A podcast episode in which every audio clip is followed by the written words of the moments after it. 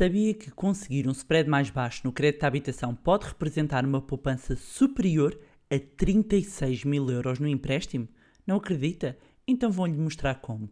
Neste episódio vou explicar-lhe como pode conseguir ter acesso ao spread mínimo e como, por vezes, uma renegociação ou alteração do banco pode representar uma poupança de milhares de euros. Olá, o meu nome é Bárbara Barroso, sou especialista em educação financeira e finanças pessoais e sejam bem-vindos ao Money Bar. Money! Here comes the money. Here we go. Money talk. Here comes the money. Money, money, money. Dollar, dollar. Dollar, dollar. Olá, meus amigos, como é que vocês estão? Espero que bem. Antes de avançarmos, eh, dizer que no final vou partilhar assim uma super novidade que já andava ansiosa para partilhar convosco, mas só no final, ok? Por isso, nada de se porem ao fresco mais cedo. Eh, se forem dar uma curva, não é? Perdem uma oportunidade épica. E acreditem aqui que a vossa amiga já sabem que não vos engana. Ora bem, vamos então falar do nosso tema de hoje: como conseguir um spread mais baixo.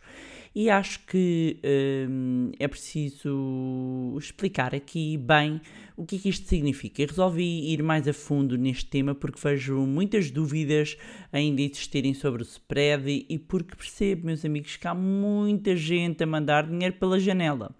Mas claro que temos de começar por explicar, como sempre, não é? Nosso momento de literacia financeira, é bem, da verdade, tudo é literacia financeira.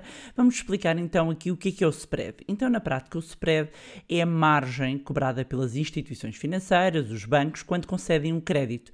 E varia em função do banco, do perfil do cliente, das, das garantias, das características do, do empréstimo. No fundo, o spread que nós temos acesso vai refletir o risco, ok? O nosso risco enquanto eh, clientes. Alguns spreads apresentam valores reduzidos, mas a verdade é que eh, muitas vezes para conseguir renegociar eh, ou conseguir ter aspe- a- a- acesso a spreads mais baixos, eh, os bancos levam a que nós tenhamos de subscrever alguns produtos e, e a verdade é que, embora o valor da, da mensalidade, por um lado, ah, ah, por via do spread, possa parecer que desce, mas depois no final até podemos pagar mais, mas esse é também aqui um dos tópicos que vamos falar. Mas pronto, basicamente o spread é a margem de lucro dos bancos, digamos assim, é o, o- a taxa que é de- adicionada à Euribor, que é a taxa interbancária, e portanto acaba por ser aqui.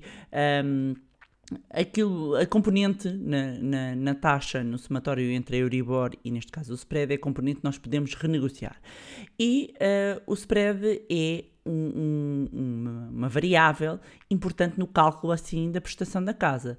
E este episódio, dizer, dar esta nota, que é não só importante para quem quer comprar casa, com recurso a financiamento bancário, como também para quem muitas vezes já tem um empréstimo e andam a pagar balúrdios sem necessidade. Aliás, meus amigos, se querem falar em poupanças consideráveis, é aqui que elas estão. Não é no café, não é no papel higiênico, eh, embora agora que pense, há papéis higiênicos, minha nossa, não é? Não valem os euros de uma pessoa. Adiante. As poupanças significativas são ahm, aquelas que mudam a vida, são as grandes rubricas, são as grandes categorias, as grandes eh, despesas da casa. E quando falamos aqui do financiamento, claramente o crédito à habitação é uma destas grandes despesas. Aliás, quando olhamos para o orçamento das famílias, a casa é uma das categorias que assume o maior peso. E eh, em Portugal, ehm, sendo um, um país, não é, de proprietários, e eu às vezes costumo brincar e dizer proprietários não, não é? Nós somos devedores prop- proprietários, a, a maioria das pessoas recorre a financiamento bancário, não, não compra a casa à pronto, recorre à banca para, para pedir um empréstimo, e a verdade é que no início nós, se calhar ao final de 5 anos, ainda só somos donos da dispensa, depois vamos, eh, vamos adquirindo a cozinha e o quarto, eh, e por aí adiante, até chegarmos a um, a, a- a um ponto em que somos sim proprietários da casa, no início estamos a pagar, não é quase o usufruto eh, por estarmos lá ahm, a- a viver. Portanto, aqui, como eu sou super super vossa amiga, fui fazer um levantamento dos valores atuais dos pressários dos principais bancos. Sim, meus amigos, eu faço isso para vocês.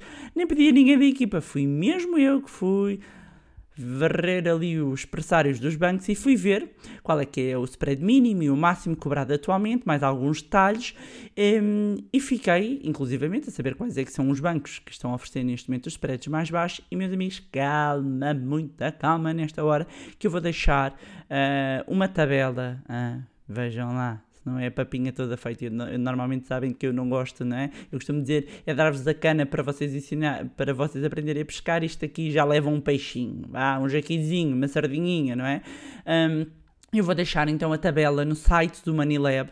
Uh, sempre que, que sai um episódio, há um post onde, inclusivamente, quem quer também pode ouvir uh, um, lá o podcast, porque ele acaba por estar embebido no, no post. E eu vou deixar então no artigo, vou deixar lá a tabela. Mas se me tiverem a ouvir uh, noutra plataforma, vão ter o, o link, o link direto para ser mais fácil.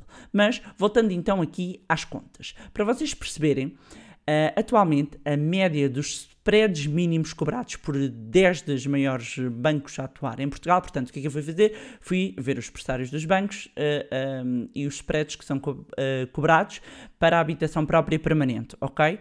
Podia estar ali a ver todos, mas foi aqui que eu me foquei. Para a habitação própria permanente, fui ver os, os pressários dos 10 bancos mais relevantes a nível nacional e a média do spread mínimo, a média dos 10 bancos, é de 1,12%, ok?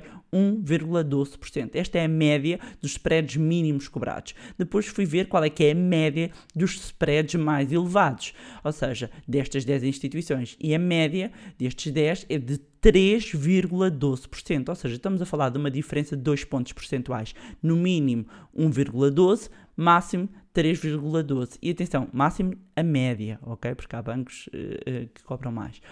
Ora, o que eu fui fazer foi umas contas muito simples. Avaliar qual é que seria a prestação de um, de um crédito à habitação se o spread fosse 1,12, mantendo as outras condições todas, e qual seria a prestação se fosse 3,12, ok? Aqui estamos a dizer, mantendo a Euribor, estamos a excluir seguros e outras comissões, ok? Que é para focar aqui, para isolarmos aqui, para perceber o efeito só do spread. Portanto, com um spread de 1,12, e estamos a falar aqui de um crédito à habitação de 100 mil euros a 30 anos, eu, eu usei este valor para ser mais fácil o cálculo, e uh, nesta situação estamos a falar de uma prestação de 327 euros e 18 cêntimos aproximadamente, enquanto para quem tivesse um spread de 3,12%, a prestação saltava para 428,10 euros, ou seja, estamos a falar de uma diferença aproximada de 100,92 euros. E meus amigos, ao final de um empréstimo, estamos a falar de uma diferença superior a 36.300 euros. Ou seja, esta é a diferença entre ter ou não ter um spread mais baixo. E se fôssemos para um empréstimo, vou falar até mais devagar, que eu sei que falo muito depressa e peço desculpa, às vezes é com entusiasmo, vou falar mais devagar porque, sobretudo, quando, quando há muitos números envolvidos e, e, e para quem está a ouvir, ok? Para quem está a ouvir, muitos números às vezes é um pouco confuso. Portanto, no empréstimo de 100 mil euros a 30 anos, estamos a falar de uma diferença entre ter o spread, a média do spread mínimo ou o spread máximo, estamos a falar de 36.300 euros, mais ou menos. Se fosse um empréstimo de 250 mil euros, no final do período, tinha pago mais 90.800 euros. Uma diferença superior a 90 mil euros.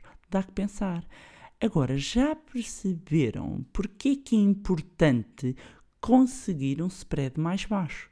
Portanto, meus amigos, e dar-vos nota, e vocês vão poder ver esta tabela, vão ver o spread que vocês têm e dizer-vos, amigos, qualquer pessoa que tenha um spread superior a 2%, run forest, vão negociar isso, ok? E volto a dizer, bem sei que o spread reflete o risco do cliente. E eu agora vou elencar um conjunto de dicas, de tópicos, de pontos em que nós, enquanto clientes, podemos fazer para conseguir ter eh, acesso aqui ao spread mais baixo. Estamos a falar aqui numa banda de spreads, não é? Eh, quanto maior o risco do cliente, mais ele vai colar à banda superior, ao spread mais caro, para ter spread, eh, acesso ao spread mais baixo. Temos que reduzir o risco para o banco. E como é que fazemos isso? Então, primeiro tudo, eh, e, e esta é óbvio, não é? Para muitas pessoas, muitas pessoas quando começam a pensar em comprar casa, deparam-se logo com isto, que tem a ver com a entrada inicial. A entrada inicial versus, quer dizer a mesma coisa, é- é- são dois pontos de vista sobre a mesma coisa, ou pedir menos dinheiro emprestado à banca. Eu, para pedir menos, tenho que dar mais de entrada. Portanto, hoje em dia, dificilmente os bancos emprestam, financiam a 100%, meus amigos. Aliás, neste levantamento que eu fui fazer, pude constatar que anda ali entre os 80% e os 90%. ahm, depois, alguns fazem aqui uma distinção ah, entre ahm, o valor da avaliação e o valor ah, da aquisição.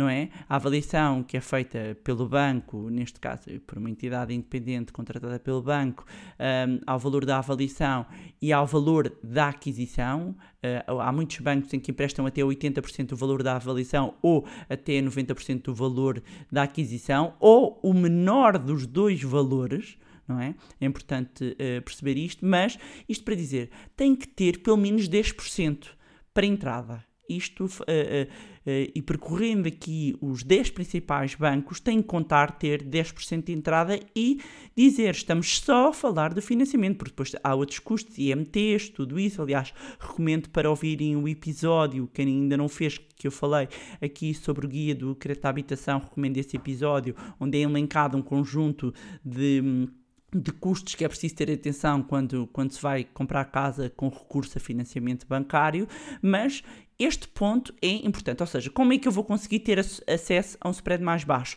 Obviamente pedindo menos ao banco, portanto, quanto maior for a entrada que eu der para a casa e menor for o valor que eu vou pedir ao banco, mais maior a probabilidade de eu conseguir ter aqui um spread mais baixo. Mas pode dizer, oh Bárbara, sim senhora, mas isso é muito lindo, mas como é que eu consigo ter, ter isso? E começam a perceber que todos os episódios se unem porque isto tem a ver com planeamento, não é? Nós temos que poupar.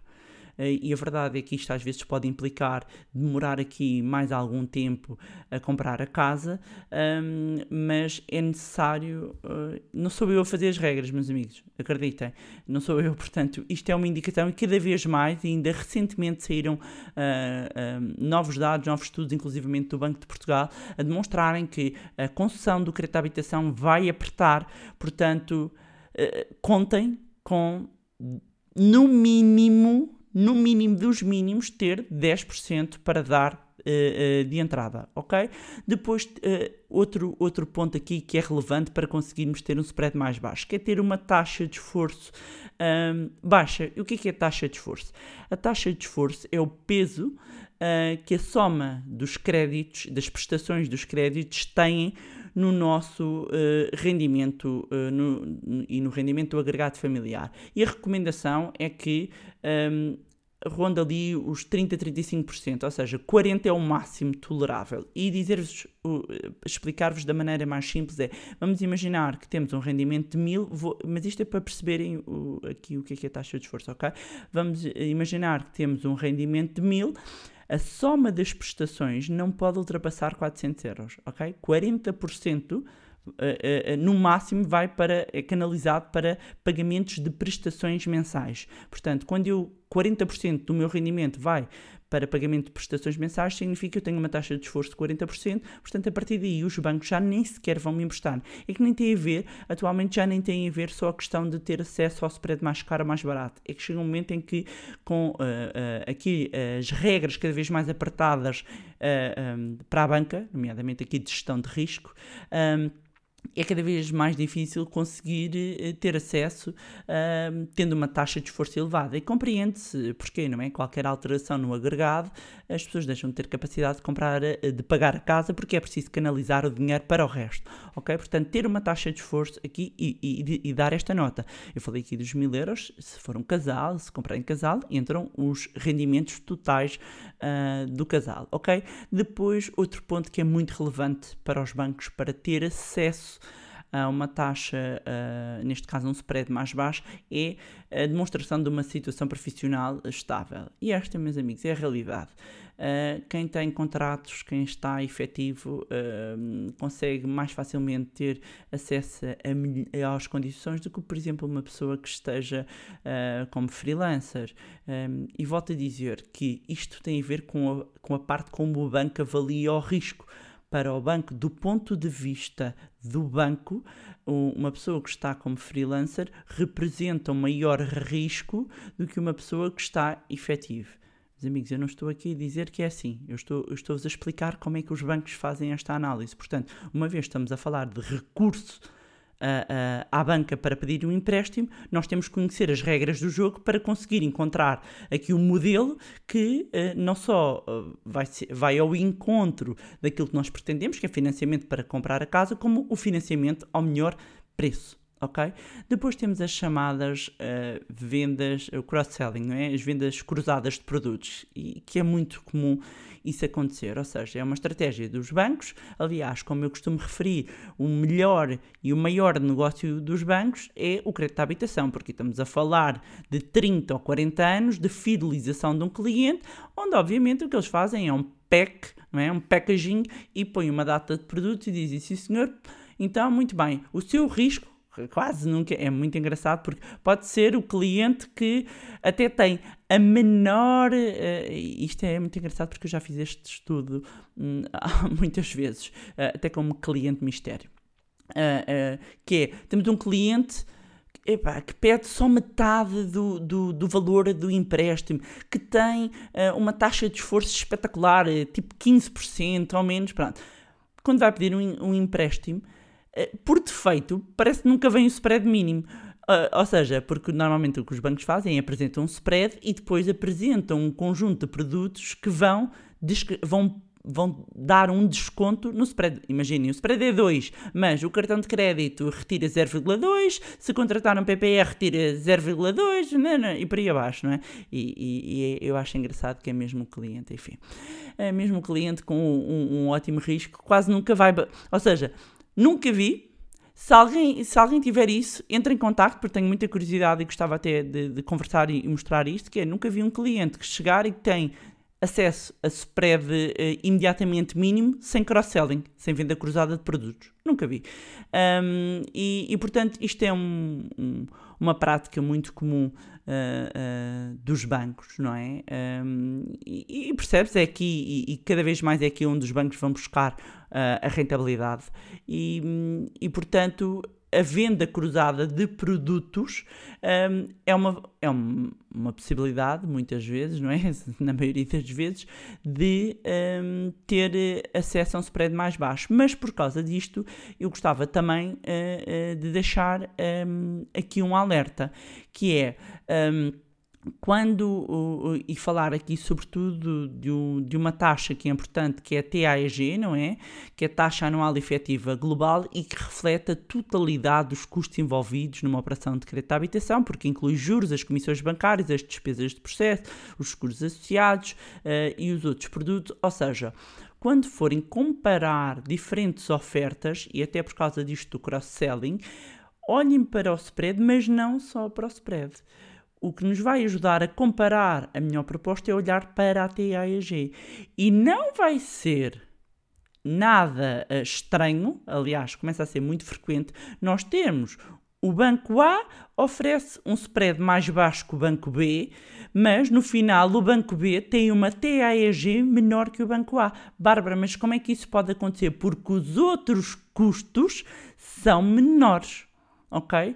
Portanto, eh, mesmo para, para quando estamos aqui a falar uh, uh, depois de venda cruzada, olhar para a TAEG acaba por ser uh, o, o, mais, o mais fidedigno em termos de real custo que vamos pagar, não só do empréstimo, como também para comparar ofertas.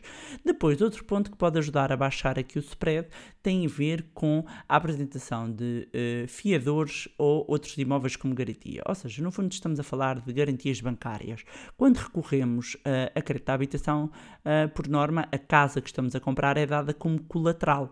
O que é que isso significa? É dada como garantia. Se não pagarmos, O banco fica com a casa, ok? Sendo que o banco não tem interesse nenhum, meus amigos, em ficar com a casa. O negócio dos bancos não são casas. O negócio dos bancos é comprar e vender dinheiro, é, é emprestar dinheiro hum, e ganhar, não é? E ganhar dinheiro com isso. Aliás, a diferença entre os juros cobrados e os juros recebidos Uh, chama-se margem financeira nos balanços do- dos bancos. Então, uh, uh, nós temos que dar mais garantias ao banco um, para termos acesso e como é que podemos fazer isso? Podemos recorrer e a fiadores, ou seja, pedir a familiares ou amigos que sejam fiadores que sirvam de garantia adicional ou um, pode dar outro imóvel. Meus amigos, e agora aqui é uma nota, não é? Feita atenção. Uh, eu não recomendo isto. Eu, enquanto especialista em educação financeira e enquanto especialista em finanças pessoais, eh, não sou muito apologista para não ser mais rija, não é? E mais dura aqui nos termos, eh, o recurso a fiadores e, e até utilizar outros imóveis. Eh, é claro que cada caso é um caso, mas eh, já vi muitos problemas acontecerem. Hum, não, não gosto muito da questão de um fiador eh, automaticamente também está a hipotecar em parte, hipotecar aqui entre aspas, eh, a sua capacidade de endividamento, não é? Porque amanhã o seu próprio fiador quer pedir um, um, um, um empréstimo, poderá não conseguir porque é fiador, porque isso depois pondera para, para a sua própria taxa de esforço, não é? Porque isto fica indicado no, no Banco de Portugal. Ah, portanto, e eu sou muito apologista da pessoa ter ter que reunir as condições e as suas capacidades para fazer face às suas próprias dívidas e depois tentar não envolver outros imóveis, porque as coisas, eh, havendo aqui algum problema, uma coisa é entregarmos uma determinada casa, outra coisa é entregarmos duas casas, ok? Ah, portanto, com, com muita parcimónia, mas eu tenho que explicar isto, que isto de facto é, é uma forma de que os bancos consideram a apresentação de garantias adicionais para conseguir baixar o spread. Depois temos a compra de imóveis ao banco, e eu próprio sei o que isso é, já comprei imóveis ao banco, aliás, foram dos melhores negócios que, que eu fiz. Porquê? Porque comprar, eh, tenho-vos a dizer, e eu mantenho-me sempre muito atenta a esta ala, eh, o que é que acontece? Os bons imóveis voam, não é? Os bons imóveis eh, acabam por voar. ehm, mas é de facto uma oportunidade a ter acesso a condições, não é só a spread, a todo um conjunto de condições de financiamento hum, mais favoráveis. Porquê? Porque o, o banco, como eu vos disse há pouco, o negócio do banco não são imóveis, não é? Portanto, o banco quer retirar o imóvel do seu balanço e quer transformar aquilo em dinheirinho, não é? Portanto, para isso, quando, quando tem imóveis ah, na sua posse, ah, nomeadamente por dação, por incumprimento, pessoas que entregaram a casa porque não conseguiram comprar e, portanto, os, os bancos vão tentar revender ah, esses imóveis, oferecendo, dando aqui como prémio, não é? A clientes condições mais favoráveis e acesso, inclusivamente, a spreads mais, ahm, mais baixos. Depois, aqui nota final, meus amigos, trocar de banco. Isto é uma coisa que eu também reparo que é, há, há- uma certa inércia ou as pessoas acharem que ahm, são obrigadas a ficar no mesmo banco ad eterno, ou seja, que podem negociar com o próprio banco e que não podem mudar. Meus amigos, vocês podem mudar as vezes que quiserem. Não há limitação. Estejam atentos, porque às vezes, lá está, como eu vos disse, como é um negócio mais apetecível dos bancos, o que acontece é que há bancos que às vezes até pagam os custos, porque quando nós transferimos de um banco para outro, temos que liquidar aquele empréstimo, ok? E liquidando aquele empréstimo, temos que pagar isto, ou seja, há ali, há ali um custo no fundo pela transferência. E há bancos que suportam isso, ou seja, olha, venha aqui para o meu banco, eu dou-lhe eh, X condições e não se preocupe com a transferência, que nós suportamos os custos da transferência. Ahm, portanto, ahm, deixar essa nota. Além disso, quando nós vamos verificar e temos propostas de outros bancos, isso é ótimo como fator de negociação.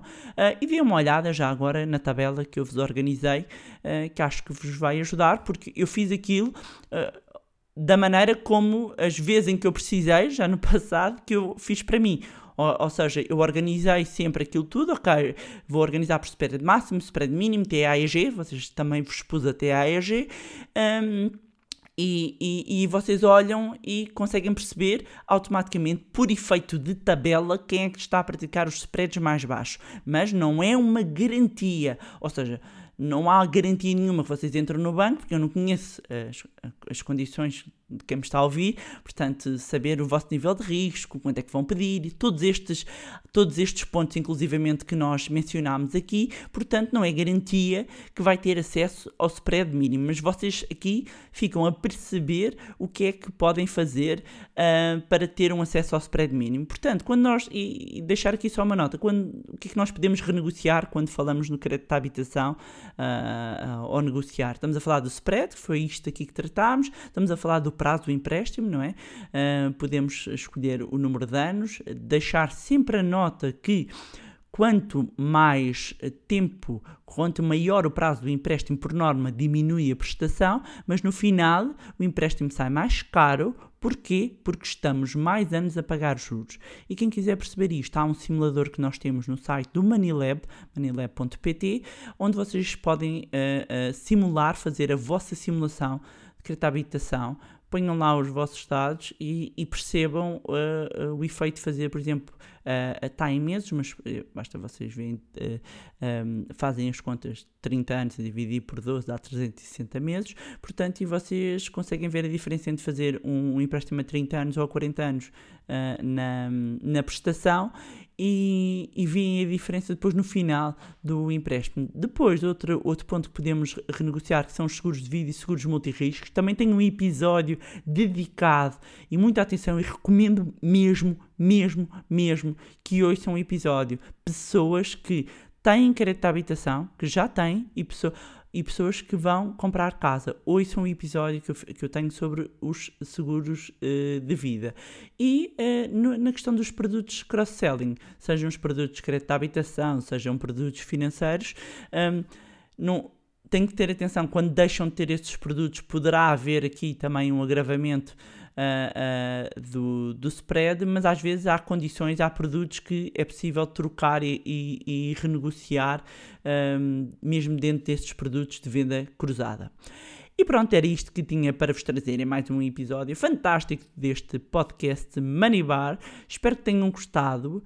Um, e que eh, estas dicas sejam úteis, uma vez mais, não só para quem tem crédito de habitação, como para quem está a fazer um e podem também partilhar uh, com, com, outros, uh, com outros familiares e amigos uh, que vocês considerem que este tema seja relevante. E agora a surpresa, meus amigos. Pois é, meus amigos, eu resolvi levantar um bocadinho o véu porque tantas pessoas a perguntarem-me sobre a masterclass e formação e eu achei que pronto, tinha-vos de dizer o que é que eu andava aqui a preparar, não é? E o que eu vos posso dizer neste momento é que uh, eu uh, estou a desenhar, já estou a terminar, o curso online mais completo que eu alguma vez fiz, que eu alguma vez desenvolvi. Um, e deixar a nota que vai ser online, portanto, alô ouvintes de todo o mundo que me escutam, vão poder participar. Yeah! E eu estou ansiosa por revelar tudo. Estamos aqui a ultimar os detalhes e por isso vamos anunciar tudo em breve. Uh, mas para garantir que são os primeiros a receber toda a informação, eu vou-vos deixar uma recomendação que é subscrevam a lista VIP. Eu vou deixar aqui na descrição um link para se inscreverem e muito em breve vão receber toda a informação deste curso que certamente vai mudar a vossa vida financeira. Deixar a nota porque é que eu estou também a fazer isto, porque há vagas limitadas, portanto eu quero que quem ouça este podcast também, vocês garantam já que são dos primeiros a receber esta informação. Um, e pensem, meus amigos, se vocês acham que o podcast é bom, imaginem o curso vai ser épico. Uh, neste momento não posso adiantar mais detalhes, mas posso dizer que setembro vai ser o mês da mudança, por isso save the date, save the money and invest in yourself. E se quiserem, deixem o hashtag assim da chama, estão a ver daquele da chaminha, do fogo, na foto ou no Instagram, onde estiverem a ouvir, para eu saber já que vocês estão on fire, meus amigos. Uma vez mais agradecer todas as mensagens de carinho, de apoio, de partilha. Caramba! As mensagens e e-mails que me têm chegado são arrebatadoras. Eu fico mesmo, mesmo, mesmo muito emocionada e a minha profunda gratidão pela vossa partilha. Já sabem que podem acompanhar o meu Facebook e Instagram, eu vou deixar aqui os links também na descrição. Juntarem-se ao nosso grupo no Telegram Mais uma vez, não se esqueçam de subscrever o podcast onde estiverem a ouvir. Passem lá no iTunes e deixem uma avaliação também para que mais pessoas tenham acesso a conteúdos de literacia financeira. E se gostaram do conteúdo e acharam que vai ser útil a outras pessoas, partilhem. Quanto a nós, encontramos-nos no próximo Money Bar. Here comes the money. Here we go. Money talk.